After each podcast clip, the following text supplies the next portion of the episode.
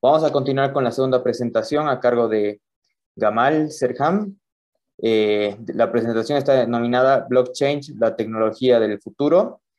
Eh, Gamal es ingeniero civil de profesión por la Universidad Nacional Autónoma de México. Cuenta con un posgrado en finanzas corporativas en el Instituto Tecnológico Autónomo de México, además de otros estudios superiores como diplomado de altos estudios nacionales y especialización en estrategias de transformación digital en el INCAE Business School. En el último tiempo ha sido gerente ejecutivo de CEMAPA, CEO y fundador del Grupo Vértice, gerente general de Ende Transmisión Argentina S.A. y después de Ende Andina SAM. Actualmente es nuevamente CEO del Grupo Vértice. Gamal, tienes la palabra y la sala. Gracias, eh, Francisco. Em, voy a compartir mi pantalla. No sé si se ve, por favor se ve mal. Ok, gracias. A ver, eh, vamos a hablar un poquito de, del blockchain, lo que yo le denomino la tecnología del, futuro. Em, como Bernardo decía, a ver, la transformación digital em, ha llegado para, para quedarse y a pesar de que muchos eh, creen que la transformación digital em, es una transformación básicamente tecnológica, la transformación digital en sí es una transformación cultural eh, que tiene que ver con revolucionar eh, procesos y obviamente esto eh, permite que se transforme la, la, forma como se atienden a los clientes. Decía Bernardo, tenemos un, un cliente totalmente diferente hoy. Tenemos un cliente empoderado porque tiene en, la, en el celular el, el mundo y puede comparar eh, cualquier propuesta que nosotros le hagamos en ese instante. Eh, y decía una cosa que me llamó mucho la atención, que tenemos un, cliente que ahora es infiel. O sea, es decir, ah, ya no necesariamente em, se queda con, con, nosotros, está buscando siempre eh, quién le puede ofrecer mejores condiciones. Ah, de ahí que, hay, que han ido surgiendo uh, una serie de preocupaciones generales en el mundo. Y una de las mayores preocupaciones que, que, que, que, han ido surgiendo en el mundo es justamente el tema de la confianza, de la confianza en nuestras autoridades, de la confianza en los que toman decisiones, de la confianza en las empresas. Eh, y ahí es donde eh, surge esta tecnología que se llama el blockchain, que viene a, em, de alguna manera, reparar esta falta de, de confianza. Eh, cuando hablamos de, de, de, blockchain, inevitablemente tenemos que hablar de, Bitcoin, porque su nacimiento está asociado al, al Bitcoin. Um, después vamos a hablar de específicamente qué es el blockchain, vamos a hablar de las estructuras de las, de las redes, vamos a ver cómo funciona un blockchain, vamos a ver los tipos de blockchain que hay y cuáles son las aplicaciones de blockchain que eh, se pueden encontrar hoy en el, en, el, en el, mundo. A ver, ¿cuál es la historia del, del, del, Bitcoin y por qué tenemos que hablar del Bitcoin y del, y del blockchain? Porque um, el, el Bitcoin el blockchain es la tecnología detrás del Bitcoin. El Bitcoin, como muchos deben de saber, es sin duda una de las, de las criptomonedas más conocidas y más reconocidas a nivel mundial. Hoy existen alrededor de 10.000 criptomonedas, por si acaso, 10.000 criptomonedas. Insisto, una de las más conocidas es el, el Bitcoin.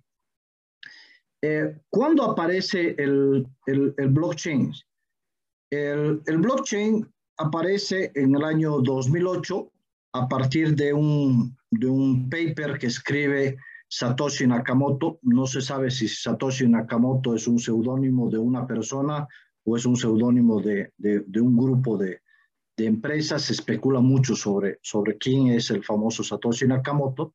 Y escribe un paper que se llama Bitcoin, a Peer-to-Peer Electronic Cash System. Es decir, eh, con esto Mm, Satoshi Nakamoto plantea resolver el problema del doble gasto.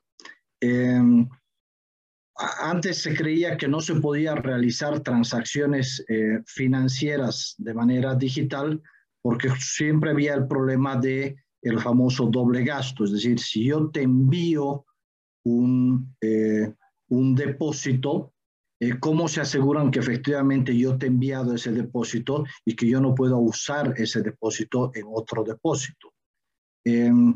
No sé si muchos de ustedes saben, pero cuando nosotros enviamos cualquier un, un, correo o un mensaje, en realidad lo que nosotros estamos enviando es una copia de nuestro original. El original se queda con nosotros y se manda una copia. De ahí que hay un problema del el famoso doble gasto. Em, entonces, por eso es que em, Satoshi plantea este, este, este paper y en este paper dice, yo propongo esta tecnología, es el, el, el, blockchain, justamente para resolver el problema del doble gasto y de esa manera poder hacer transacciones con el Bitcoin uh, y plantea la, la, creación de esta, de esta criptomoneda. El 2009 se lanza el, el bloque cero del, del Bitcoin uh, y uh, es, digamos, el hito del, del, del, inicio de las transacciones del Bitcoin. El 2010 se compran dos pizzas con 10 mil Bitcoins, que en ese entonces valían cerca, estas dos pizzas valían cerca de 41 dólares. El 2010 también se crea la primera casa de cambios de criptomonedas, que se llamaba Mr. Gox, el 2011, el Bitcoin, un Bitcoin logra la paridad con el dólar. Un Bitcoin se cotizaba ya en un, en un dólar. En el 2013, un Bitcoin ya valía 100 dólares. El mismo 2013, eh, Vitalik Buterin comienza a desarrollar Ethereum, que es, um, y los contratos inteligentes, es a partir de la tecnología del, del, blockchain, él comienza a desarrollar otra criptomoneda que es el Ethereum y comienza a desarrollar otra plataforma sobre la cual se comienzan a hacer los contratos inteligentes.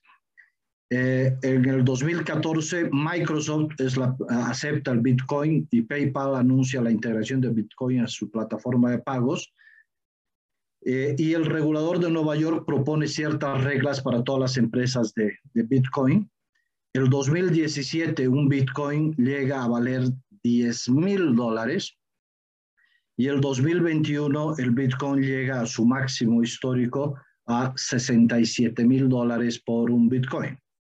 Eh, hoy un Bitcoin está arriba de los, de los 40 mil dólares, uh, pero muchos predicen que el Bitcoin va a llegar a, a un valor de 100 mil dólares. Por eso es que eh, lo ven como, como una inversión a, a largo plazo. Ahora, ¿cuánto cuesta minar un Bitcoin? Eh, ¿Y qué es el proceso este de minado? El proceso de minado es un proceso de validación de, de eh, una transacción y el costo del, del, del, minado de Bitcoin está en función a la energía que se, que se consume. Si se dan cuenta, aquí está un mapa elaborado por Elite Fixtures, eh, donde eh, se especifica más o menos cuál es el valor de minar un, un Bitcoin dependiendo de cada uno de los países. Eh, el lugar donde más cuesta minar un Bitcoin es eh, Corea del Sur, que cuesta 26 mil dólares minar un, un Bitcoin y eh, del el lugar más barato para minar un Bitcoin es Venezuela, que cuesta 531 eh, dólares eh, para minar un, un, Bitcoin. Este es el costo aproximado en función a la energía que se requiere consumir para eh, minar un Bitcoin. Si se dan cuenta, uno de los datos interesantes de, esta, de este mapa es que Bolivia aparece eh, como en, en, rojo, eso significa que no hay datos respecto a cuánto costaría en estos, en estos países. Eh, y esto es un tema que eh, lamentablemente em, no se ha discutido. Bolivia tiene hoy em, una capacidad instalada de cerca de 3.000 megawatts de energía eléctrica y solo consumimos en hora pico 1.500 megawatts. Es decir, no llegamos a consumir ni siquiera la mitad de la capacidad instalada que tiene Bolivia eh, para generar energía eléctrica. Entonces, eh, minar bitcoins en Bolivia podría ser un, una extraordinaria oportunidad y en especial para, para Cochabamba. Pero tenemos una regulación del Banco Central de Bolivia y de la ASFI que están prohibidas todas las eh, transacciones con criptoactivos eh, utilizando a la banca. Al principio estaba prohibido y después decidieron sacar esta, esta otra eh, resolución del Banco Central donde prohíben la, las transacciones utilizando la, la, banca o los intermediarios financieros regulados en criptoactivos.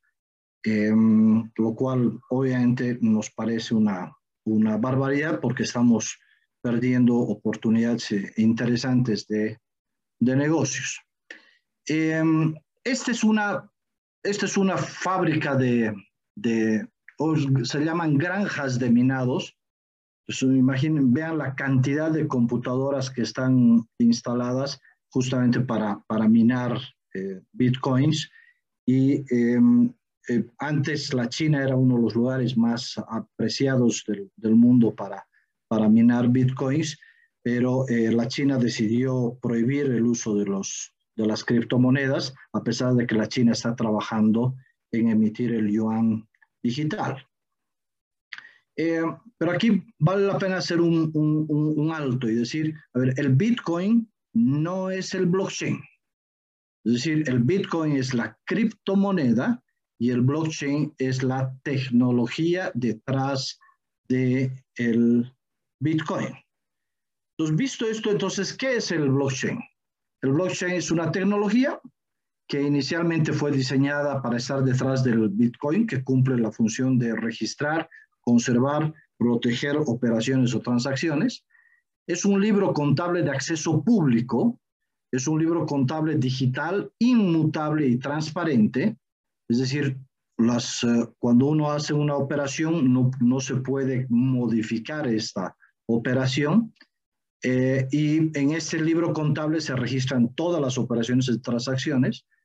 Es una base de datos de registros distribuidos, distribuidos en nodos, en computadoras, donde se valida cada una de las operaciones descifrando algoritmos matemáticos.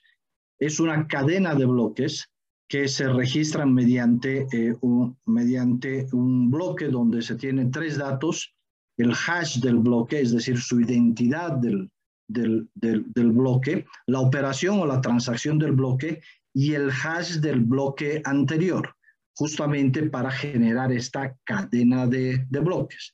Y es un protocolo de transferencia de, de datos encriptados uh, que eh, una vez que, se genera esta, esta cadena de bloques, se, se, se, se forma eh, todo el, protocolo de, la transferencia de, de datos.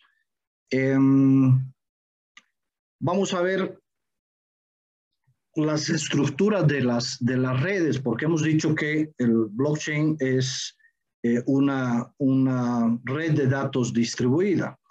Normalmente nosotros estamos acostumbrados a redes centralizadas. Eh, se ha avanzado en el tema de las famosas redes descentralizadas, eh, pero el blockchain tiene la característica de que es una red distribuida. Eh, ¿Cuáles son las redes centralizadas? Un poco para, para, que, para que tengan una idea. nosotros cuando cuando hacemos nuestro registro de, operaciones en el banco, el banco tiene una, red centralizada donde concentra toda la información del banco. Esa es una red centralizada. Una red descentralizada puede ser, por ejemplo, una red em, que tenga varios, varios servidores donde eh, se, eh, se almacenen parte de la información por un tema de seguridad. Pero una red distribuida es una red donde cada uno de los nodos, los nodos tiene una copia idéntica de lo que ha sucedido en el sistema. Y esa es la gran característica que tiene el blockchain. El blockchain es, al ser una red distribuida, todos los nodos poseen la misma información. Entonces, eh, para para hackear una operación tendría que hackear por lo menos la mitad de los nodos para que la red asuma como válida mi operación eh, alterada. lo cual obviamente es, es prácticamente imposible y en la medida en que va creciendo la red es que va mejorando la seguridad y la confiabilidad de la, de la red. Ahora, ¿cómo funciona un blockchain? Un blockchain, em, alguien solicita realizar una operación o una transacción. Esta operación se representa como un bloque. Les decía, el bloque lo que tiene es un hash, que es su propia identidad del, del bloque. Eh, el, hash de un bloque tiene 256 em, números, números o, o, letras, o sea, es alfanumérico.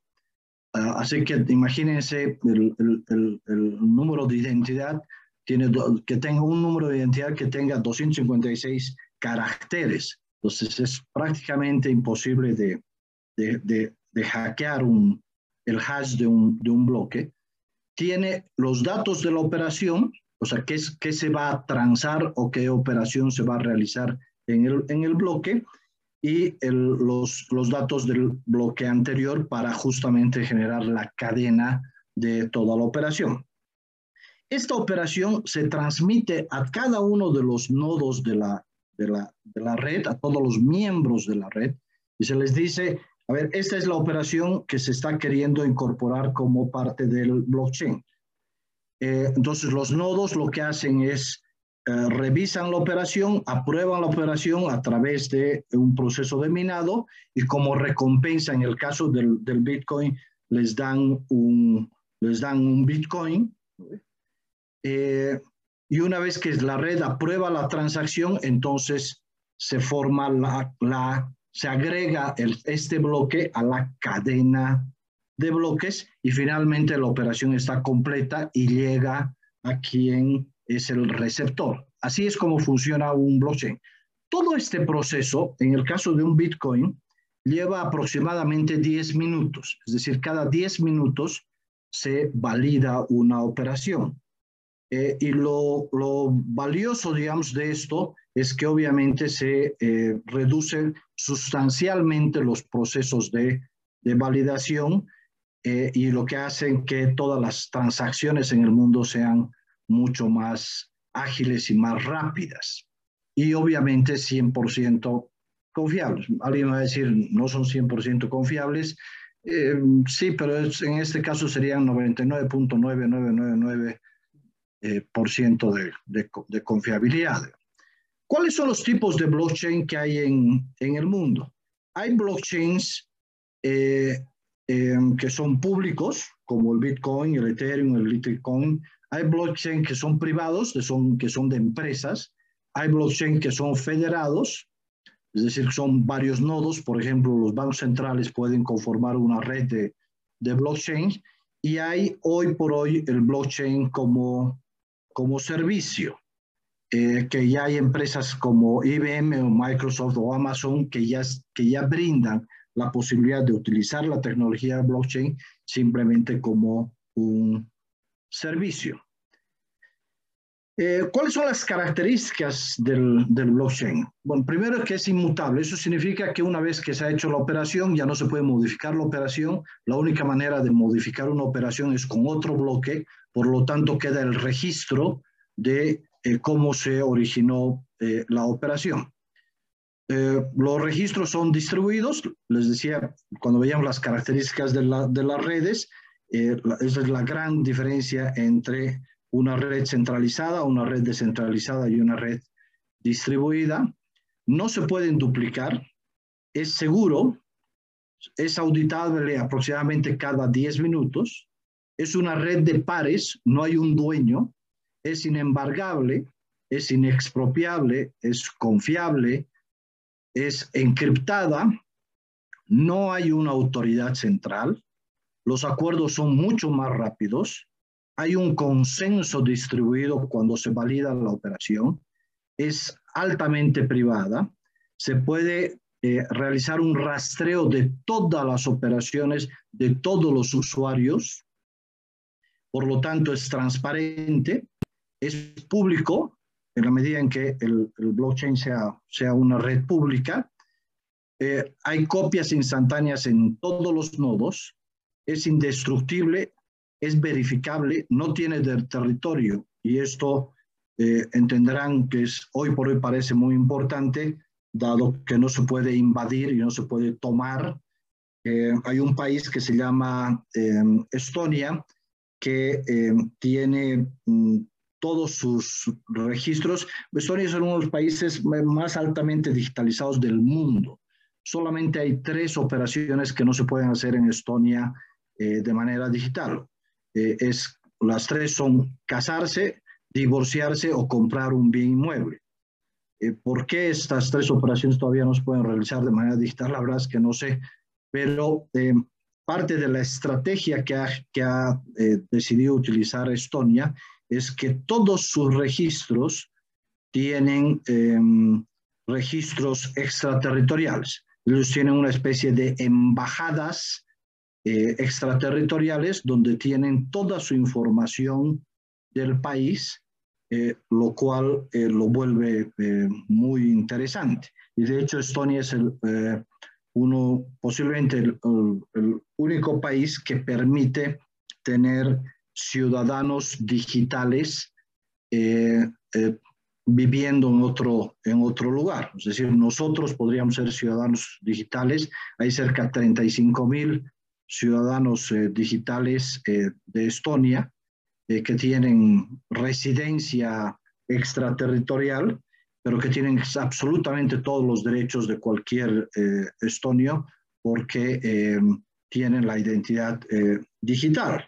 Y como el 99% de las, de las transacciones se pueden realizar de manera digital, entonces les, les da una ventaja competitiva muy, muy interesante. Y finalmente, el blockchain es, es open source y es programable. Es decir, sobre el, el blockchain yo puedo ver el código del, del, blockchain y sobre el blockchain yo puedo programar algo, algo adicional que a mí me interese como capas dentro del blockchain. Estos son algunos de los, eh, de los usos del, del, blockchain. Se usa en la industria automovilística, obviamente se, se usa en, en en la banca, en, en, las transacciones financieras o en las famosas fintech que están muy de moda. Se usa en la caridad, se usa para almacenamiento de la, de la nube, se usa en vehículos comerciales para, para transporte comercial, se usa para eh, historias crediticias, se usa como para ciberseguridad, se usa para donaciones, se usa en educación, se usa en energía, se usa en el gobierno y en el voto. en Bolivia hay una experiencia muy interesante que es em, en la Cámara Nacional de Industria se ha utilizado la tecnología blockchain para las elecciones de la directiva. Ah, es decir, todos los asociados desde el año 2020 han podido realizar una votación y se ha utilizado la tecnología blockchain para garantizar la confiabilidad de las, de las elecciones y lo interesante es que em, adicionalmente el órgano electoral plurinacional ha acompañado estas elecciones como, como vedor eh, desde el año 2020. Eh, se usa para el rastreo de, de armas, se usa obviamente para los seguros, se usa para el Internet de las Cosas, se usa para em, los contratos, se usa para el marketing, se usa para los medios, se usa para eh, usos médicos y cuidados de, salud, se usa para, em, para el tema de los derechos de autor, no solamente de músicos, sino de todos los artistas en, general, se usa para el transporte público, se usa para eh, las inmobiliarias y los, eh, los bienes raíces, de hecho, hay experiencias muy interesantes respecto a los certificados de propiedad de, eh, bienes raíces. Se usa para, para viajes y se usa obviamente para testamentos y para herencias. Estos son algunos de los usos de, del blockchain. Aquí tenemos un, un una gráfica de eh, cuáles son los usos eh, que, se han, que se han hecho en el, en el mundo y cuáles son las empresas que están detrás de estos usos. Como les decía, hay, la Unión Europea utiliza el, blockchain, em, se utiliza para, para identidad, se utiliza para pagos móviles, se utiliza para eh, los seguros, se utiliza para identificación de especies en, extinción, para controles de, fronteras, para cadenas de, eh, eh, suplementos, para cadenas logísticas, perdón, para el cuidado médico, para envíos, para energía, en especial en energía distribuida, donde se tiene que transar la energía que yo consumo y la energía que yo, que yo, que yo proveo, para el registro de, de tierras, obviamente para, para, para, computación, para el control de, de fronteras, para eh, autentificar el, el, tema de, las, de los artículos que uno, que uno escribe, para el manejo de desechos, para diamantes, para todo el círculo artístico, para seguridad eh, nacional, eh, para energía, para transporte y eh, para diferentes empresas o para, para música. Entonces, si se dan cuenta, el, el, uso que tiene el blockchain es un uso bastante diversificado. Ahora, pero uno diría, bueno, ha llegado el blockchain, entonces hay que subirse a este tren y, y, hay que ver cómo, cómo lo hacemos. ¿no? El blockchain como, como decía Bernardo, es eh, simplemente una tecnología ah, eh, que puede ser utilizada o no puede ser utilizada. Em, dependiendo del uso que se le va a dar, es como un martillo, o sea, yo puedo utilizar un martillo para destruir o yo puedo utilizar un martillo para construir y algunas veces no necesito un, un martillo. Eh, pero para que vean un poco el impacto global en el, eh, en el caso de, de, por ejemplo, de las, de las criptomonedas, he querido mostrarles este gráfico. Ah, en, en ese sector ustedes tienen, eh, perdón, tienen todo el dinero físico y digital en el mundo, que son cerca a 90 mil trillones. Este es el dinero físico en el mundo, este es el oro en el mundo, y el Bitcoin solamente representa estito. O sea, es, es, es muy pequeño lo que el, el, la participación del, del, del, del, Bitcoin. El Bitcoin tiene eh, más o menos um, cerca de 700 eh, mil millones de dólares en, en transacciones y uh, el Ethereum tiene cerca de 300 mil millones de dólares en, en transacciones. Entonces, hoy por hoy, em, obviamente mucha gente piensa a veces que el Bitcoin ha, llegado para sustituir a las, a las monedas fiat. Eh, yo creo que no, yo creo que simplemente el Bitcoin es una alternativa adicional para realizar eh, negocios. Es una alternativa interesante porque al no tener una autoridad central que lo devalúe, su precio está 100% regida por el, por el mercado. Eh, eso es lo que lo vuelve atractivo y además lo vuelve atractivo de que adicionalmente las transacciones son peer-to-peer, o sea, es decir, son persona a persona. Pero vuelvo a reiterar, es simplemente, en este caso, el blockchain detrás del Bitcoin es una tecnología que nos permite eh, una oportunidad para hacer negocios de manera eh, totalmente diferente. Entonces, em, de esto se trata el, el, blockchain. Hemos querido dar un pantallazo muy, muy general y muy breve de eh, lo, que, lo que puede significar esto en términos de su uso en, nuestra, en nuestras eh, empresas y en, y en especial en, en, el, en el país. Em, si me permiten, voy a, voy a solamente mostrarles algo que me parece interesante. No, sé si, si, si, se alcanza a ver, por favor, esta página web que estoy compartiendo. Eh, no, Gamal, estábamos todavía en el final de tu presentación, capaz cambiando de ventana, nuevamente compartiendo, vamos a poder ver. Sí, voy a hacer, voy a hacer eso entonces. Entonces, este es un explorador de, de, del, del, blockchain. Ahora sí se ve. Gracias. Entonces, aquí pueden ver ustedes cómo, cómo, cuál es el valor del, del Bitcoin. Eh, si quieren, pueden verlo cada, cada hora o podrían verlo eh, por semanas o podrían verlo los últimos eh, 30 días, cómo, cómo ha ido variando. Eh, aquí si se dan cuenta, aquí están los bloques. Se han minado desde la aparición del Bitcoin, se han minado 731.733, bloques. Y si yo quisiera ver el detalle de, eh, de, este bloque, lo único que tengo que hacer es entrar a, a este bloque. Aquí está el hash que les decía, son 256 caracteres. imagínense, eh, aquí está el minador, que normalmente son pools de, de, minadores, o sea, uno con una computadora hoy ya no, ya no alcanza a, a minar eh, un, un, un, bloque. Aquí está la, la, el volumen de la transacción. Se ha, el volumen ha sido de 4.307 bitcoins. Es muy grande esta, esta transacción, esta última transacción y aquí está todo el detalle de eh, la transacción. Eh, les quiero mostrar lo del bloque, el bloque cero que les decía de eh, Satoshi Nakamoto.